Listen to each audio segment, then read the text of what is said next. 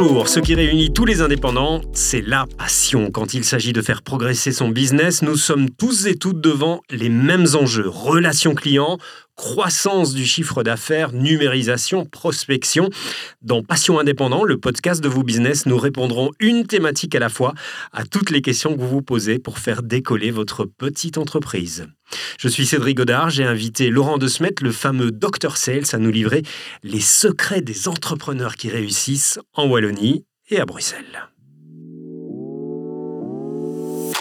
Passion indépendant, le podcast Vous Business, saison 1, épisode 2.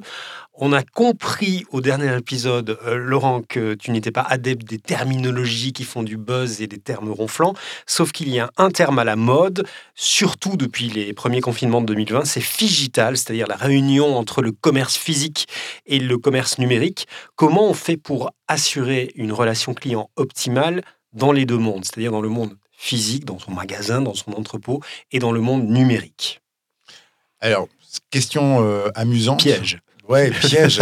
D'autant plus que euh, pour pouvoir euh, être actif dans les deux mondes efficacement, encore faudrait-il qu'on y soit quand je, vois le nombre d'entrepreneurs, de commerçants euh, qui n'ont pas encore mordu sur les terres encore à conquérir du digital, euh, bah, effectivement, le, mot digital est à la mode précisément parce que tout le monde n'y est pas encore. Et donc, il va falloir comprendre qu'en 2023, euh, on est tous devenus des marques et des médias, mmh. qu'on soit un entrepreneur du ou qu'on soit un épicier de quartier ou qu'on soit un consultant ou même un avocat, on a un devoir d'être présent soi-même dans les deux mondes et d'y être correctement. Donc déjà, le premier frein, c'est les gens qui n'osent pas euh, aborder le monde du digital alors qu'ils ont, un, ont un business euh, tout à fait euh, florissant dans le monde réel. Et donc, il y a évidemment plein de, petites entreprises qui peuvent vous aider à franchir le cap. Mais, mais l'idée d'abord, c'est si vous voulez être bien dans les deux mondes, il va falloir oser franchir le pas et, et prendre pied dans ce deuxième monde. ensuite, il va falloir donner des raisons à vos clients de vous y suivre. Euh, si c'est pour faire exactement la même chose que vous faites dans votre shop, euh, ça va pas fonctionner. La plupart du temps, il va falloir créer d'autres types d'interactions. Donc, euh, on va revenir toujours à la même leçon, qui est que si vous voulez alimenter votre présence dans le digital et compléter ce que vous faites au niveau physique, il va falloir créer du contenu avec ce que vous faites. Et donc, il va falloir à un moment donné donner du conseil, euh, éclairer l'esprit de vos clients en les informant, en les éduquant et en leur apportant de la valeur ajoutée. Et donc, en toutes les professions du monde peuvent faire ça aujourd'hui. Je, suis certain qu'il y a moyen d'apprendre plein de choses. Toi, aujourd'hui, euh, rien qu'en enregistrant un podcast, tu m'apprends énormément de choses sur ton métier. bien voilà, c'est tous les conseils que je rêverais de pouvoir retrouver euh, en te suivant sur un réseau social mhm. ou sur un site. Et ben, c'est exactement la même chose que je vais inviter tous les indépendants à faire.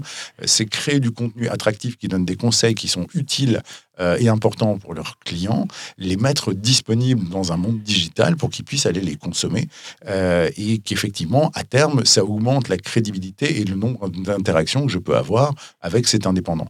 Donc, première chose, y être soi-même. Deuxième chose, aller alimenter cet autre monde, pas juste avec un site vitrine ou un site boutique, mais avec euh, du, conseil, du contenu et euh, des choses qui vont être appétantes et intéressantes pour le client. Et comment je fais passer au-delà de cette appréhension, de cet a priori où, allez, je suis petit commerçant ou grand commerçant d'ailleurs, il n'y a pas de raison à Bruxelles ou en Wallonie, et j'ai peur d'aller vers le digital. Je ne sais pas ce qu'il faut faire. Bah, quand on a peur, euh, il faut se faire accompagner. C'est la meilleure chose. Vos parents vous ont accompagné dans le noir ou dans vos premières balades en forêt.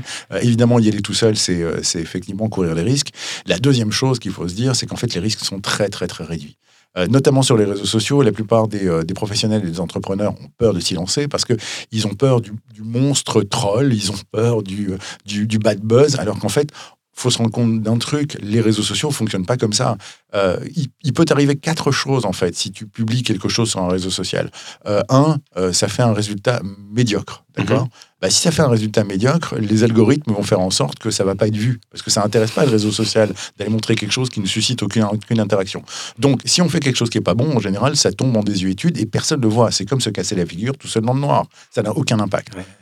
Deuxième euh, possibilité, ça fait un, peu d'audience. Bon, ben, c'est sympa, le message passe, on a déjà quelques premières personnes qui interagissent, et celle-là, bah, pour, pour eux, on n'est plus tout à fait un inconnu, c'est une bonne chose. Troisième possibilité, ça fait un buzz. Et là, effectivement, tout d'un coup, ça ramène beaucoup d'attention et beaucoup d'opportunités. C'est exactement ce qu'on vise. On n'en fait pas tous les jours, mais c'est très intéressant. Et quatre, effectivement, vous commencez à avoir des détracteurs qui commencent à essayer de démolir ce que vous dites, et ça, c'est la crainte. Mais en fait, sans le savoir, ces détracteurs, ils jouent en votre faveur, puisque justement, ils créent de l'interaction. Et donc, à un moment donné ou un autre, grâce au fait qu'ils mettent des commentaires, que vous répondez, que d'autres gens viennent vous défendre, eh bien, les réseaux sociaux se disent Waouh, ouais, bah, effectivement, euh, ça, c'est très animé en dessous de cette publication. Et donc, je vais montrer cette publication à plus de monde. Et si on montre la publication à plus de monde, il y a plus de chances que vous tombiez sur des clients qui aiment bien aussi ce que vous faites.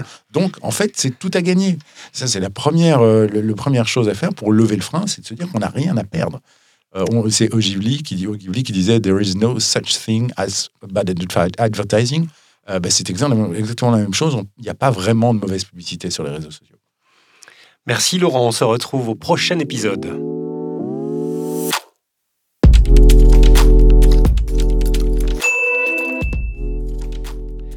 C'était Passion Indépendant, le podcast de Vous Business.